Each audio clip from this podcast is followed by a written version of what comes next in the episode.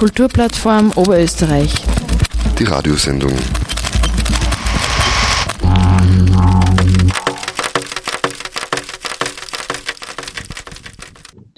Hallo beim Kupf-Talk zur gerade erschienenen Ausgabe der Kupf-Zeitung Money, Money, Money trägt sie den Titel. Ich bin Sigrid Ecker und im Online-Gespräch eingefunden haben sich heute Romana Stauffer-Hutter, Geschäftsführerin vom Theater Phoenix in Linz, der Sozial- und Kulturwissenschaftler Thomas Philipp. Er ist auch Teil der KUPF-Mitgliedsinitiative Kioche und Thomas Diesenreiter, Kulturarbeiter und Geschäftsführer der Kulturplattform Oberösterreich. Hallo und herzlich willkommen euch dreien. Hallo. Sigrid. Wir reden heute über Fair Pay, dem aktuellen Kulturbudget Oberösterreich und der Rolle der Gesellschaft bei den Entwicklungen in diesem Bereich.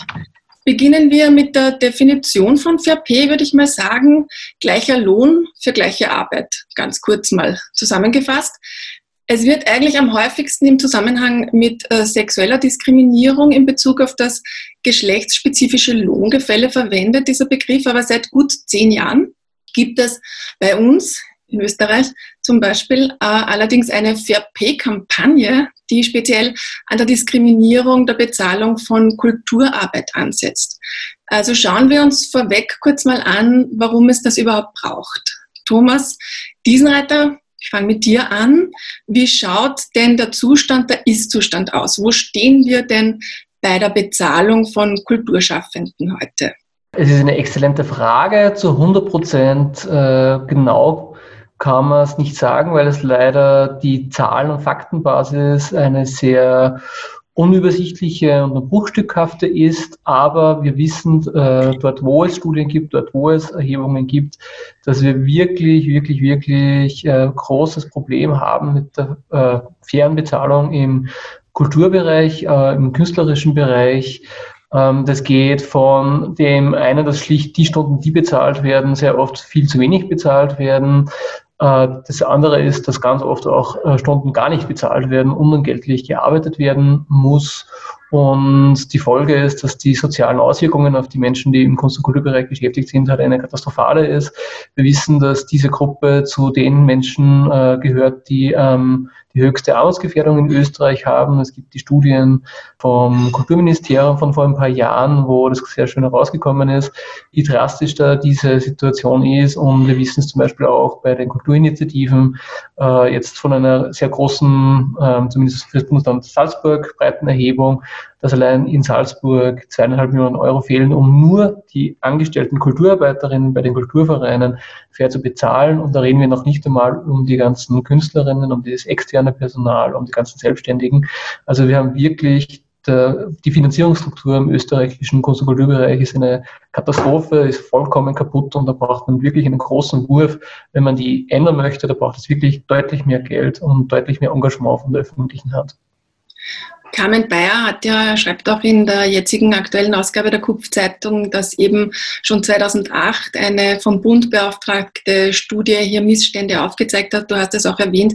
Es wurde zehn Jahre danach, also 2018, noch einmal aktualisiert und evaluiert diese Erhebung. Und da kommt raus, dass Künstlerinnen im Schnitt 5000 Euro im Jahr verdienen. Ähm, das ist nicht wirklich viel, also selbstständige KünstlerInnen. Wie schaut es denn jetzt bei FAP aus? Was ist da der Ist-Zustand? Wo stehen wir aktuell im Kampf? Romana Stauffer-Hutter, das würde ich dich gern fragen. Ja, grundsätzlich möchte ich auch nur kurz ein bisschen definieren, wann, wenn ich von Kulturarbeiterinnen spreche, dann meine ich damit also alle Berufsgruppen, die, die tätig sind, damit ein Kulturbetrieb oder eine Kulturinitiative laufen kann es geht bei diesem Thema nicht nur ausschließlich um die Künstler und Künstlerinnen, es geht um die Buchhalterinnen, es geht um die Veranstaltungstechniker und Technikerinnen. Also das ähm, muss auch ganz klar platziert sein. Ähm, und ich glaube, dass wir jetzt an einem wichtigen Punkt sind und jetzt eine große Chance haben, aufgrund der ganzen Vorjahre, was an Arbeit geleistet wurde, dass man auch, da eine Bewusstseinsschaffung bei der Öffentlichkeit äh, bilden muss, weil man stößt ja oft auf Vorteile, wenn es um Fair B für den Kunst- und Kulturbereich geht. Manche Menschen glauben, da geht es jetzt um eine Malerin, die sich zum Spaß selbst verwirklichen will und darum Fair Pay bezahlt werden will. Aber dass es nicht darum geht, das muss man, glaube ich, immer wieder, immer wieder wiederholen, dass das ein, riesig, dass das ein riesiger Wirtschaftsbereich ist, äh, von dem sehr viele Menschen leben, wo sehr viel produziert wird, von Dingen, die für die gesellschaftliche Reflexion wichtig sind und viele dieser Kulturinitiativen haben ja viel Publikum. Also es ist ja ein Bedarf da und ein Bedürfnis. Und diese Dinge, die da produziert werden, werden ja auch genutzt. Also das ist ein wichtiger Punkt, aber nicht nur bei der Öffentlichkeit, auch bei den Politikern und Politikerinnen.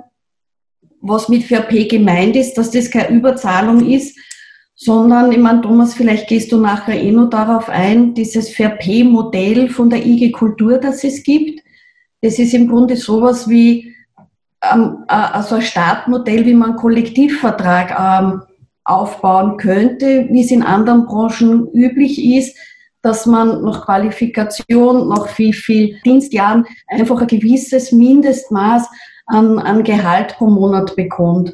Und es geht eigentlich nicht um mehr unter diesem Thema Fair Pay ich hack da jetzt gleich nochmal nach, spiele den Ball vielleicht nochmal kurz zu dir, Thomas Diesenreiter in dem Fall. Das heißt ganz konkret, was bedeutet, wie viel bedeutet FairP? Was, womit gibt man sich hier zufrieden oder was wünscht man sich hier? Äh, also FairP, das FairP-Modell, das damals entwickelt worden ist, vor zehn Jahren, im Zuge einer Kampagne, äh, sieht vor, dass es äh, fünf Stufen gibt, in die die Tätigkeiten äh, eingeordnet werden. Man hat sich dann diesen typischen Tätigkeiten in äh, Kulturvereinen orientiert, muss ich sagen, so wie jedes System äh, gibt es immer gewisse Schwächen, weil nie alle Situationen hundertprozentig äh, richtig abbilden kann und für manche funktioniert es besser und für manche weniger. Aber im Groben ist es halt eine klassische Struktur, die halt die wo halt die Verantwortung, die halt die einzelnen Mitarbeiterinnen in einem Unternehmen oder in einem Betrieb tragen, halt dementsprechend dann gewertet wird. Und zusätzlich zu diesen fünf, Stu äh, fünf Gruppen gibt es dann noch vier Stufen, die nach der Anzahl der Jahre der Betriebszugehörigkeit gerechnet halt noch gewisse Sprünge in den Gehaltsstufen aussehen. Und die niedrigste Stufe, wo es jetzt um, sage ich mal, Tätigkeiten geht, wie Flyer austeilen oder Einlasskontrolle, ist äh, ist nicht besonders gut bezahlt, aber sollte zumindest halt ein, ein halbwegs äh, normales Überleben in Österreich ermöglichen. Und die höchste Stufe ähm, Leitungsposition, klassische Geschäftsführung von einem Betrieb, da sind wir, glaube ich, bei einem äh, Bruttogehalt von ein bisschen über 4000 Euro. Also das ist jetzt noch nicht etwas, wo man sagen kann, das ist irgendwie Maßgott wie überbezahlt für das, dass ja trotzdem wir auch hier im Kulturbereich Vereine haben, die teilweise Millionen Budgets verwalten müssen. Mhm. Das Wichtige ist es vielleicht noch zu sagen, das eine sind äh, Mindestempfehlungen. Äh, natürlich steht es jedem äh, Verein, jeder Initiative frei, dementsprechend überzubezahlen oder halt auch mehr äh, Jahre anzuerkennen, die zum Beispiel eine einzelne Person hat ähm, Vorerfahrungen, aber das ist so diese Grundstruktur und eben noch einmal wichtig, das ist ausgerichtet auf die Angestellten, also wirklich angestellte Menschen, die in einem Dienstverhältnis stehen mit dem Dienstgeber, mit dem Verein oder mit dem äh, Betrieb. Äh, dazu gibt es dann aber noch flankierend andere Honorarempfehlungen, die wir da mitdenken, weil natürlich es gibt ja nicht nur die Angestellten. Da gibt es beispielsweise äh, von den Tiroler, äh, von der TKI, eine Liste von Honorarempfehlungen für Selbstständige, also für solche Sachen wie Grafikdienstleistungen, äh, Werkvertragsleistungen, klassische, äh, da gibt es glaube ich zehn oder elf Einstufungen von klassischen Tätigkeiten, auch mit eigenen Honorarempfehlungen pro Stunde dann nicht gerechnet. Äh, aber auch das reicht noch nicht, muss man sagen. Der Kulturbereich ist ein extrem diverser. Ähm, es braucht genauso auch Honorarempfehlungen im Bereich Musik. Was ist es wert, wenn jemand ein neues Stück komponiert? Ist eine Oper mehr wert, als wenn es eben ein einzelnes Musikstück ist? Also da braucht es auch hier, glaube ich, einen umfassenden Honorarkatalog, den es teilweise äh, schon gibt, teilweise noch bearbeitet wird. Da sind wir auch darauf angewiesen, dass die anderen Interessenvertretungen für die jeweiligen Bereiche äh, Vorgaben machen. Da gibt es teilweise schon Ansätze. In Wien beispielsweise gibt es jetzt für die darstellende Kunst solche Honorarempfehlungen, die gemeinsam von der Stadt und der äh, IG Freie Theaterarbeit äh, durch, also, ähm, erarbeitet wurden.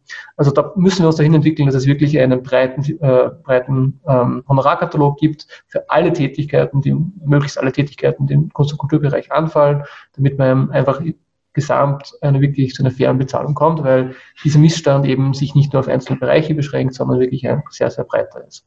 Ja, die angesprochene Diversität und Komplexität dieser ganzen Angelegenheit ist sicher einer von vielen Gründen für diese Missstände.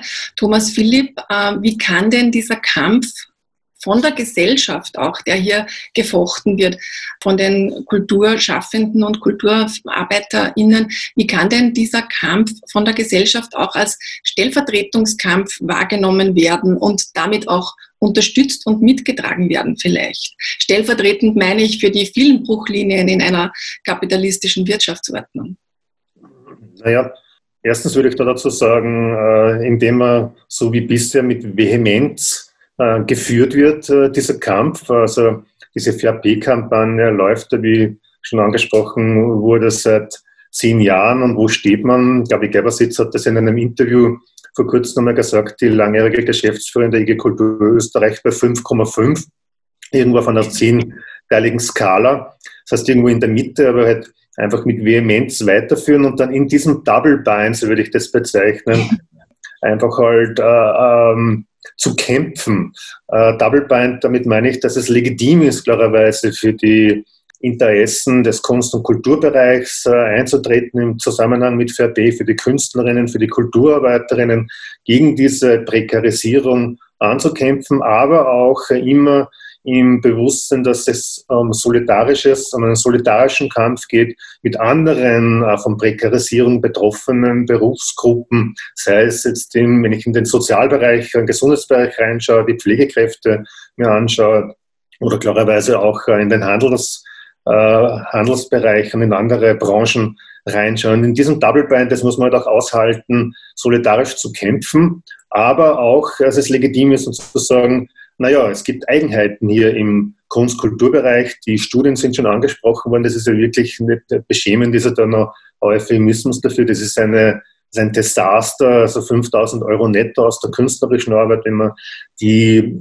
Zusatzleistungen dazu nimmt, kommt man auf 14.000 Euro, also alle Einkommen und Nebenkünfte. Ähm, da ist kein Leben, kein gutes Leben möglich, da ist nicht mehr ein würdevolles Leben äh, möglich. Das heißt, äh, diese Eigenheiten, die im Kunst-Kulturbereich sind, und es geht ja nicht nur um das Geld, das auch herauszustreichen und zu sagen, das ist auch ein legitimer Kampf, den man für den Kunst-Kulturbereich führt. Prekarisierung habe ich angesprochen, Flexibilisierung, äh, Multijobs und alles, was da, äh, was da reinkommt. Ich kann mich erinnern, wir haben vor gut 15 Jahren eine Studie gemacht äh, an der Kunstuniversität, äh, 52 und Co., Eva Blimlinger, äh, André Zogoli und Co. waren dabei, wo es um genau diese, Themen gegangen ist. Prekarisierung, Flexibilisierung, Multijobs, Jobhopping. Man kann ja fast gar nicht von Berufen oft sprechen, sondern man handelt sich von einem Job zum nächsten weiter. Man wird ja nicht arbeitslos, man wird dann projektlos. Die Entgrenzung von Arbeitszeit und Freizeit ist fast nirgends so zu sehen wie im Kunst- und Kulturbereich. Also da gibt es Eigenheiten, die einfach dazu führen, wo man sagt, man kann auch den, den Kampf nur für den Kunst- und Kulturbereich führen. Das ist eine Bind, aber Double Bind immer in Solidarität auch mit anderen äh, Gruppen. Hm. Romana, ähm, was brauchen wir denn vielleicht als nächsten Schritt oder als nächste Schritte bei FAP, um nicht so als plakative Aufhübschung im, in politischen Niederschriften zu verharren? Also es ist ja schon mal ein großer Fortschritt, dass es zum Beispiel eben in einem Regierungsabkommen steht, dieses Wort FAP im Sinne ähm, der Kultur. Aber was braucht es jetzt? Meine, es, ist, es gibt zumindest schon Anzeichen dafür, dass das Thema jetzt auch bei den politischen Entscheidungsträgern und Trägerinnen aufgeschlagen ist, weil es ja mittlerweile eine Arbeitsgruppe gibt äh, auf der politischen oder beziehungsweise auf der Beamtinnen-Ebene Bund und Ländern im Auftrag der Politik. Also es ist ein wichtiger Schritt einmal in die Richtung. Und im Grunde müssen wir alle nur immer bei, wieder, bei jeder Gelegenheit mit plakativen Zahlen klar machen, was das heißt. Äh, eben, ich kann es nur am Beispiel vom Theater Phoenix sagen, wir haben uns das ausgerechnet und alle eingestuft in dieses IG-Kultur. Ähm, VRP-Modell, wo man sagen muss, es sind jetzt keine überbordenden Gehälter, die da drinnen stehen. Das sind keine Wunschkonzerte, das sind wirklich vernünftige und bescheidene Gehälter. Und da sind wir bei unseren Fixangestellten im Durchschnitt unter, also wir haben eine, eine Lücke von 60 Prozent. Das heißt, wir sind bei 40 Prozent von diesem VRP. Also das ist ein kann man sich eigentlich gar nicht vorstellen. Und diese Langzeitauswirkungen, das sind ja Fixangestellte, die sind zum Teil 20, 15 Jahre oder das ganze Erwerbsleben bei uns im Haus, äh, was das dann auch in der Pension heißt. Also es ist ja also ein finanzielles Problem, das sich fortsetzt bis in die Pension. Hm, Thomas? Ich möchte klein haken, nur ganz kurz. Äh, wer selber wissen möchte, alle Informationen zu FAP finden Sie auf kupf.at slash FAP und da gibt es auch einen FAP-Rechner, mit dem man die Mitarbeiterinnen angeben kann, gerne auch anonym und dann einfach sehen kann, okay, äh, wie viel fehlt den einzelnen Mitarbeiterinnen auf FAP, wie viel Geld mehr brauche ich eigentlich im Betrieb, um FAP zahlen zu können. Und wer möchte, wir machen ja auch eine Erhebung mit diesem Tool, kann dann dieses Ergebnis an uns schicken. Die Zahlen werden natürlich nur anonymisiert verwendet. Für unsere politische Arbeit das ist natürlich sehr praktisch. kupf.at slash VRP. Danke für die kleine Infoeinschaltung. Äh, Romana Stofferhuter, warst du fertig oder wolltest du noch was sagen? Ja, nur ganz kurz auf den Punkt gebracht. Was es jetzt dringend brauchen würde, ist, dass man relativ schnell einmal damit beginnt, dass es bei den Förderungen zumindest eine Indexanpassung gibt, damit die Schere nicht noch weiter aufgeht. Also das ist, glaube ich, mal ganz der dringende Punkt, äh, damit nicht wieder ein Jahr, noch ein Jahr verstreicht, wo die Lücke noch größer wird. Hm. Thomas Diesenreiter, ich komme jetzt eh gleich nochmal auf dich zurück. Ähm, du hast in der KUP-Zeitung geschrieben, äh, ich zitiere, dass eine Hilfszahlung von 1000 Euro pro Monat für manche KünstlerInnen einen finanziellen Aufstieg darstellt, zeigt die Kaputtheit des regulären Fördersystems besonders drastisch. Wie ist denn die aktuelle Lage der geplanten Kulturförderungen in Oberösterreich? Was wurde denn beim Budgetlandtag beschlossen? Geht es hier, geht's hier in die richtige Richtung? Das ist eine äh, gute Frage. Ähm, das darf man jetzt auch nicht nur das Land Oberösterreich äh, betiteln. Das ist wirklich ein Thema, das wir von den Kommunen rauf bis zum äh, Bund haben und auch kann man argumentieren, dass die EU sich ein bisschen sehr stark zurückhält, was die Finanzierung vom Kulturbereich angeht. Also wir, ich spreche immer von einem Multi-Organ-Versagen, das wir hier haben in, in der Kulturfinanzierung und es betrifft alle Ebenen. Diese, dieses eine Zitat möchte ich eingehen aus der Zeitung. Also es ist halt wirklich schockierend. Wir haben äh, teilweise erst eben Hilfsprogramme, wo Künstlerinnen 1000 Euro pro Monat bekommen und man hört nicht selten, dass die Leute sagen, so viel Geld habe ich noch nie gehabt.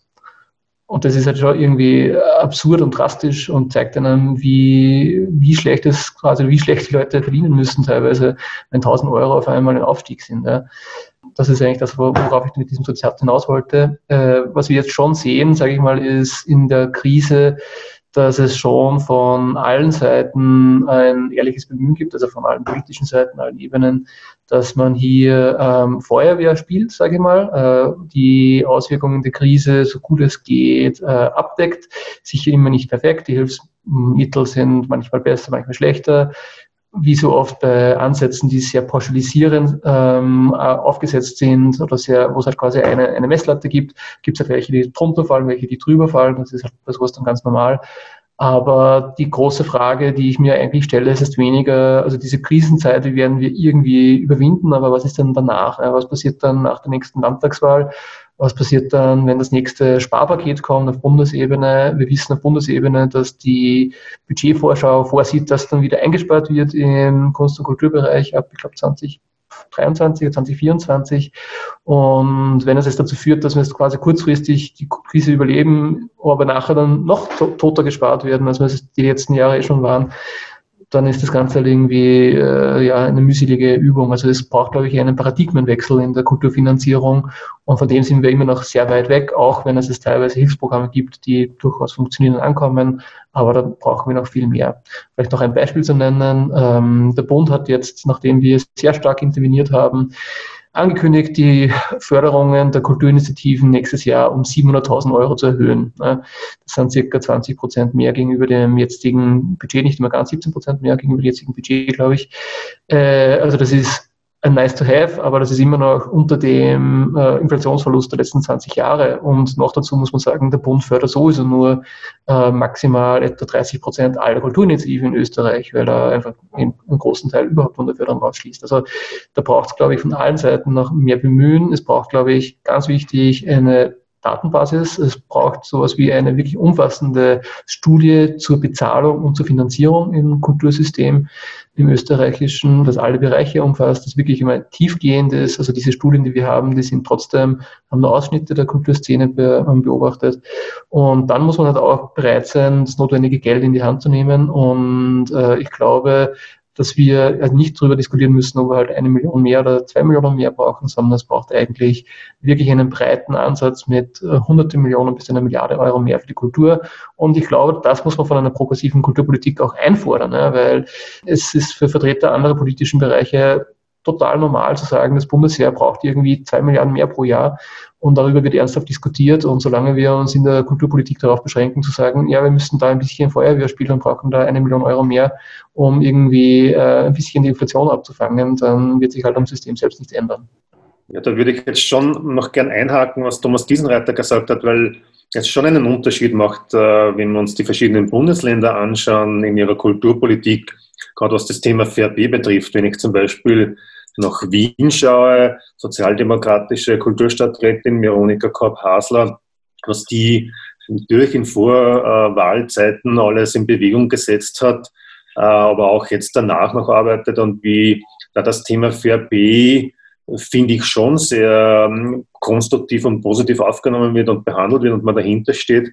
Oder wenn ich nach Salzburg schaue, äh, unter dem grünen Kulturlandesrat Heinrich Schellhorn, der aus dem Landesbudget hier klar Mittel frei macht für Fair Pay, wo das auch in der Kulturstrategie drinnen steht, Fair Pay und wo es äh, sichtbar ist, dass sich hier der politisch Zuständige dafür verantwortlich äh, sieht und äh, Meter macht. Äh, und dann äh, nach Oberösterreich ähm, und hier den Kulturreferenten, Landeshauptmann mir anschaue, da wird es doch sehr wenig zum Thema Fair Pay wahrgenommen und da würde man schon äh, einiges mehr an Impulsen äh, erwarten und nicht nur dann in Sonntagsreden, sondern was sich auch materialisieren soll. Kann man es nur kurz erwähnen, Oberösterreich ist das erste Bundesland, das FAIRP im Kulturleitbild so prominent erwähnt hat, äh, leider aber noch ohne konkrete Umsetzungsmaßnahmen. Und da werden wir uns alle sehr gespannt ansehen, welche Schritte das Land machen wird, weil es ist ganz klar, wenn es in Oberösterreich zu FAIRP im Kulturbereich kommen soll, dann muss auch das Land Oberösterreich dementsprechend mehr Budget dafür ähm, ausgeben. Ich habe es mir gerade nur kurz angesehen, wie die, der Budgetlandtag äh, im Kulturbereich im Anfang Dezember entschieden hat. Es gibt mehr Geld im Kulturbereich, 4,3 äh, Millionen. Das ist aber ausschließlich für die Landestheater selbst gedacht, sonst gibt es keine Änderungen im Budget. Also diese, die Basisfinanzierung wird so wie die letzten Jahre fortgeschrieben im Wesentlichen und sich äh, damit stagniert auf einem sehr niedrigen Niveau. Romana, was heißt das dann zum Beispiel fürs Theater Phoenix, äh, für eure Belange und für eure Bestrebungen Richtung VRP euch besser zu entwickeln, wenn alles gleich bleibt? Ja, im Grunde haben wir drei Verhandlungspartner in Bund, äh, Land und Stadt und wir sind mit, mit, mit allen dreien laufend in Gesprächen. Momentan sieht es einmal so aus, als ob wir auch kommendes Jahr auf gleichem Niveau bleiben wie die letzten zehn Jahre. Ähm, aber wir geben nicht auf und sind ständig in Kontakt. Also es ist, ist da einiges an Gesprächen am Laufen. Aber es ist eher das Thema, dass man wirklich äh, mittelfristig äh, Erhöhung bekommt und nicht nur jetzt einmal einmalig ähm, eine gewisse Summe für investive Tätigkeiten. Man braucht halt einfach kontinuierlich von der Basisförderung mehr, damit man wieder sorgenfreier agieren kann weil es ja trotzdem auch, wenn man momentan in Kulturvereinen Leitungsfunktionen hat, es ist ja nicht mehr so, dass das ähm, einfach so eine gemähte Wiese ist, dass eh nichts schief geht. Man muss da schon sehr, sehr aufpassen und immer vorausschauend auch die finanzielle Lage im Auge haben. Es wird ja gern äh, die Kulturpolitik mit der Wirtschaftspolitik ein bisschen in, in Kontra gesetzt. Naja, äh, also damit ist schon dagegenhalten, dass es auch unbestritten ist, äh, es gibt ja genügend äh, Studien auch dazu, diese sogenannten äh, ökonomischen Mehr, Mehrwert, der aus der Kultur entspringt oder der touristische Mehrwert, der, der entspringt. Also da kann man schon auch mit wirtschaftspolitischen Argumenten auch äh, kommen. Aber wenn man sich nur auf die beruft, dann ist man auf dem falschen, falschen Dampfer, sondern man muss klarerweise schon auch auf die Eigenheiten auch des Kunst- und Kulturbereichs und auf den gesellschaftlichen Mehrwert, der zum Beispiel mit Kulturarbeit geschaffen wird, auf sowas eingehen und wie man so wie qualitativ argumentieren, um in diesem politischen Diskurs dann äh, entsprechend auch zu, zu punkten, weil äh, wenn wir jetzt quasi zu diesem Paradigmenwechsel noch ein bisschen eingehen, Thomas Philipp, was steckt denn überhaupt dahinter? Warum wird denn das Kulturschaffen so mit Füßen getreten in Österreich? Irgendwo steht man, wenn man so, wenn man äh, Kunstkultur sagt, da steht man halt dann sonst bei dem, was, was Romana äh, vor kurzem mal so angesprochen, in die Richtung angesprochen hat, dass es halt dann sehr schnell auch äh, darum geht, dass die, die Malerin äh, dann gesehen wird, die das vielleicht dann nur als Hobby vielleicht so macht. Und dann wird es schwierig in der, in der Argumentation. Und man braucht sich aber auch nichts vormachen, vielleicht einen Sprung zu machen, dass jetzt Kulturpolitik und nicht nur, wenn es um die Budgets geht, äh, sondern wenn es um ähm, Macht, äh, Macht und Positionen äh, geht, dass Kulturpolitik nicht in der gleichen Liga spielt wie zum Beispiel Wirtschaftspolitik. man sieht das ja dann immer, wenn es um Besetzung von Ressorts beispielsweise geht, sehr, sehr schnell und sehr schön. Äh, oder auf einer kommunalpolitischen Ebene, wer geht jetzt in welche Ausschüsse rein von den politischen Entscheidungsträgern. Ähm, ich glaube, da, da, sieht man so den Stellenwert äh, von Kulturpolitik sehr, sehr schnell einmal. Das soll uns aber nicht davon abhalten, aus allen Rohren quasi, wenn man so will, zu schießen und zu argumentieren, äh, den gesellschaftlichen Mehrwert darzustellen, das rauszukehren, abseits von dieser kruden Diskussion, muss ich sagen, was um Systemrelevanz gegangen ist in den letzten, in den letzten Monaten. Da habe ich ein bisschen kritische Position, aber das, das darzustellen und auf den Wert von Kunst, künstlerischer Produktion und Kulturarbeit vehement einfach auch hinzuweisen und das einzufordern, genauso wie es der Thomas auch gesagt hat, auch in quasi Think Big äh, zu machen und nicht sich äh, mit diesen kleinen äh, Brosamen da zu, zu äh, quasi abzufinden, sondern große Forderungen äh, in den Raum zu stellen, äh, Krise hin, Krise her, äh, diese Forderungen in den Raum zu stellen und einzufordern. Ist die Gesellschaft bereit für diese großen Forderungen, beziehungsweise ist die Gesellschaft bereit für Fair Pay? Da würde ich sagen, wir sind die Gesellschaft, oder? Also, wenn ich die ganzen Künstlerinnen, die Kulturarbeiterinnen alle hernimmt, dann sind wir auch, also wir sind genauso Gesellschaft, ein großer Teil der Gesellschaft. Und äh, ob, ob dann die Gesamtgesellschaft äh, dafür bereit ist, äh, es ist ein bisschen, ähm, ein bisschen wie soll ich sagen, eine abstrakte Diskussion. Äh, C'est la vie. Äh, eine Gesellschaft, in der wir leben, die soll es sich einfach nicht leisten können oder die soll sich eigentlich dafür ja, irgendwo zwischen schämen und ja, man muss fast sagen, sie soll sich eigentlich schämen, wenn man dann ein bisschen genauer drauf schaut und sich das halt ansieht, wie Künstlerinnen, Kulturarbeiterinnen, alle auch, die im Kreativwirtschaftsbereich sind, das ist sehr ähnlich mit den Grafikerinnen, teilweise Architektinnen, Musikwirtschaft, äh, in welchen ja, beschämenden Arbeitsverhältnissen und Bezahlungsverhältnissen die leben. Und da muss man natürlich etwas dagegen tun. Ja, abschließend möchte ich euch noch fragen, Corona brachte ja eine Sichtbarwerdung von Missständen, aber auch eben eine Wirtschaftskrise, die wir ja jetzt noch gar nicht erfassen können, was die bringen wird. Was ist denn jetzt der wichtigste Hebel äh, an euch alle gefragt, für den ihr euch oder jeder Einzelne hier entscheiden würde, um eben einerseits diesen Rückfall, der uns womöglich auch ins Haus stehen wird, durch die wirtschaftlichen Entwicklungen in diese Kunst brauche man erst, wenn äh, das Geldbörsel gut gefüllt ist sozusagen, dass man das vermeidet, beziehungsweise stattdessen eben Wertschätzung und Fair B trotzdem längerfristig ermöglicht als vielleicht nur über eine Legislaturperiode. Ich glaube, das muss unabhängig, also losgelöst von der Corona-Krise, wäre das Thema Fair B, glaube ich, genauso am Tableau, wie es jetzt ist. Man hat jetzt aber wesentlich nur stärkere Argumente dafür einzutreten. Darum ist die Zeit reif, unabhängig von der Corona-Krise. Und in der Kultur sind wir ja schon seit Jahren in einer Warteschleife. Warten wir mal auf das nächste Jahr. Die Wirtschaftsprognosen sind besser und es wird mehr Steuereinnahmen geben. Es ist ja eine Vertröstungspolitik hin zu uns Kulturschaffenden schon seit Jahren. Und ich glaube, also wirklich, wir sind an einem Punkt, wo manche Dinge nicht mehr gehen, sozial wirklich nicht mehr tragbar sind und das völlig unabhängig und losgelöst äh, von der Corona-Krise.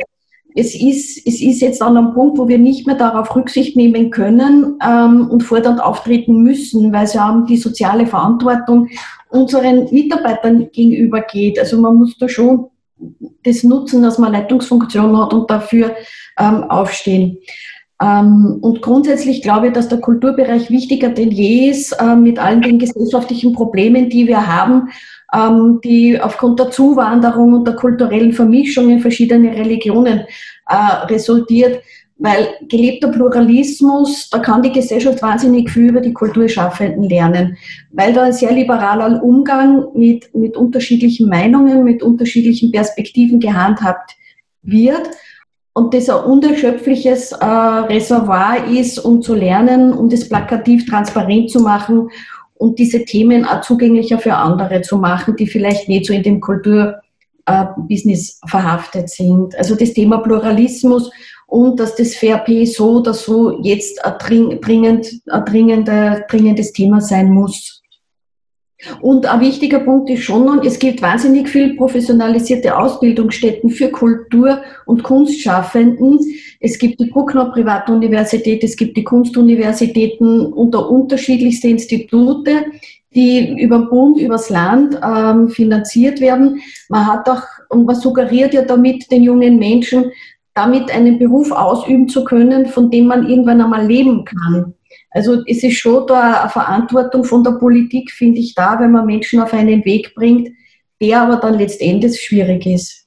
Ja, also ich würde das erste Mal das unterstreichen, was, was du gesagt hast, Romana, und vor allem auf den Punkt dann nochmal eingehen, dass die Krise natürlich, es spricht sich so schön, aber auch eine Chance, Chance mit sich bringt oder etwas mit sich auch gebracht hat in Bezug auf Kunstkultur, da reicht tatsächlich äh, etwas noch sichtbarer sichtbarer gemacht hat. Man könnte fast sagen, die VP-Kampagne hat begonnen mit bei einer Krise, bei der Banken- und Finanzkrise so ungefähr. Jetzt haben wir bei der Corona-Krise, wenn wir dann warten, bis die Klimakrise vollkommen durchschlägt in, weiß nicht, dann äh, fünf schlägt eh schon durch, aber 15, 15 Jahren, so kann es ja nicht sein.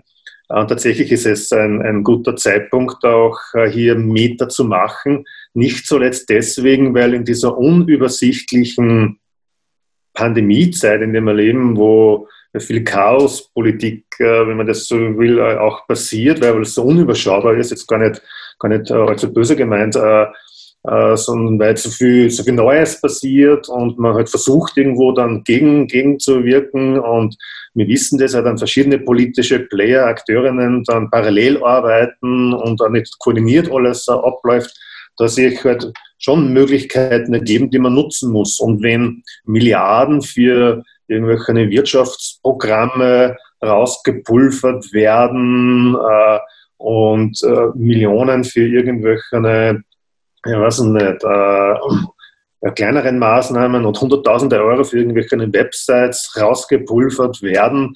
Also dann ist ganz sicher auch die Zeit für so eine sinnvolle Maßnahme wie bei Fair anzuschieben, im Bewusstsein, im Übrigen auch das, was der Thomas vorher gesagt hat, Thomas Diesenreiter, dass wir dann mit einem Backlash konfrontiert sein werden Mitte der 20er Jahre und der wird auf der kommunalen Ebene anfangen, weil die Gemeinden und die Städte ab 2023 spätestens, da wird zusammengeräumt werden, da werden die Sparpakete kommen, da werden Gemeinden in Insolvenzen schlittern, da wird's, äh, dort wird es anfangen. Und äh, darum muss man jetzt schauen, dass man möglichst vehement, ich sage es noch einmal, also möglichst druckvoll mitmacht.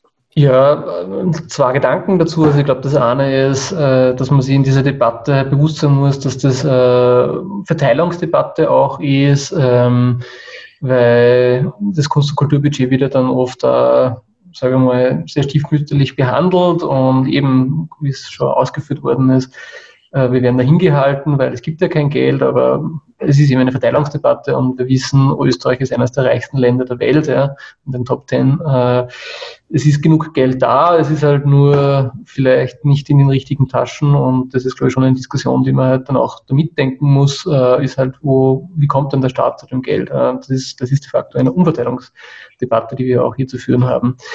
Die Frage ist aber, wie kann man so eine Umverteilungsdebatte gewinnen? Und ich glaube, dass es halt dafür notwendig ist, dass man sie organisiert. Äh, was wir da brauchen, es ist im Prinzip, äh, äh, es ist notwendig, sich da zu organisieren. Deswegen gibt es ähm, Einrichtungen wie die KUPF, aber auch viele andere Interessenvertretungen, die sich im Kunst- und Kulturbereich engagieren. Deswegen bitte mein Aufruf, unterstützt eure Interessenvertretungen, geht zur KUPF, geht zur IG Kultur, geht zur ähm, IG Freie Theaterarbeit etc. Es gibt für jede, für jeden Bereich eine eigene Interessenvertretung, die allesamt prinzipiell sehr gute Arbeit machen und sich engagieren und davon profitieren, wenn sich Menschen einbringen, hauptberuflich, ehrenamtlich, wenn sie Mitglied werden, wenn sie unterstützt werden mit einer Spende. Das hilft uns, äh, unsere Arbeit zu machen und Druck zu machen. Ja, dann sage ich damit mit diesem Plädoyer am Schluss sind wir jetzt am Ende des Kupf-Talks Money, Money, Money angekommen. Ich bin Sigrid Ecker und bedanke mich für die Aufmerksamkeit und vor allen Dingen für euer Mitdiskutieren. Romana Stauffer-Hutter vom Theater Phoenix, Thomas Philipp von Kioche und Thomas Diesenreiter von der Kupf Oberösterreich. Danke. Dankeschön. Danke sehr. Sie finden weitere Infos zur Kulturplattform Oberösterreich und die Online-Ausgabe der Zeitung unter kupf.at. Natürlich freuen wir uns auch, wenn Sie sich für ein Abo entscheiden und sich eines leisten und unsere Arbeit dadurch unterstützen.